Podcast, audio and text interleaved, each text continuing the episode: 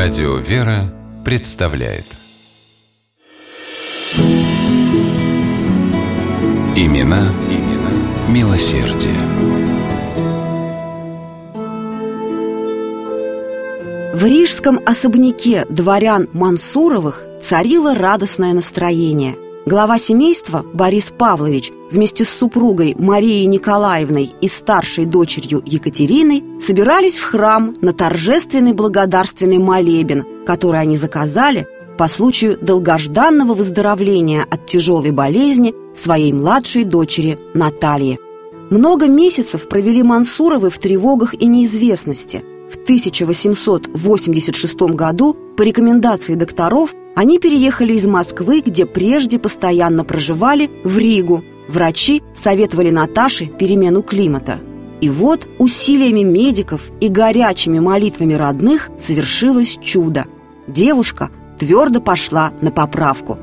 Однако для выездов из дома Наталья была пока еще слишком слаба и по настоянию врачей пока еще лежала в постели. Поэтому, хотя и очень хотела, все же не могла сопровождать родителей с сестрою.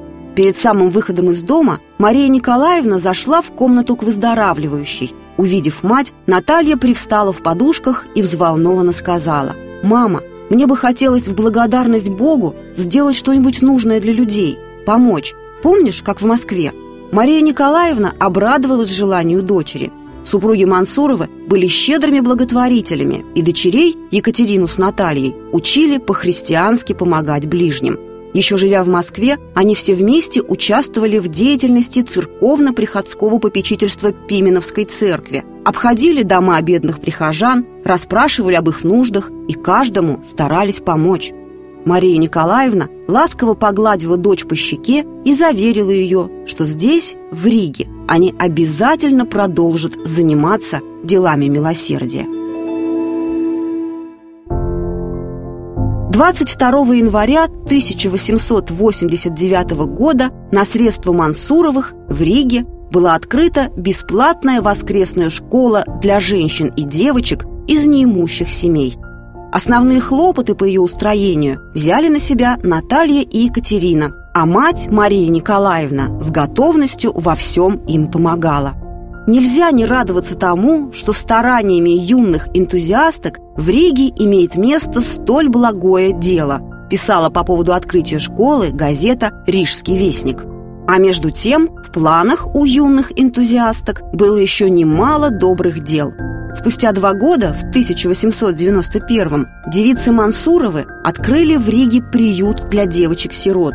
На его содержание выделили крупную сумму из личных средств – а также вдохновили на щедрые пожертвования многих богатых и знатных горожан. Денег оказалось достаточно, чтобы в том же году открыть еще и женскую богадельню. Помимо этого, Екатерина и Наталья вместе со своей матерью постоянно опекали заключенных Рижской женской следственной тюрьмы и приняли активное участие в открытии приюта для арестантских детей.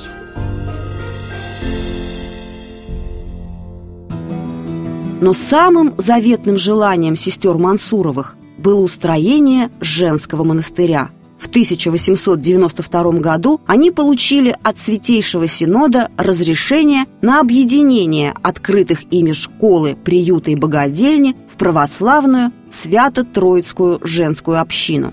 В сентябре того же года состоялась закладка храма общины во имя преподобного Сергия Радонежского – Резной дубовый иконостас для него пожертвовал сам отец Иоанн Кронштадтский. Он же благословил Екатерину и Наталью на монашество. Они приняли постриг в 1901 а спустя год получили распоряжение о преобразовании Свято-Троицкой общины в монастырь.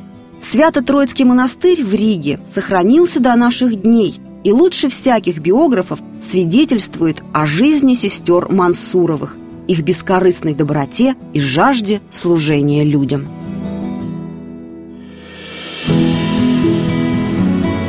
Имена, имена милосердие.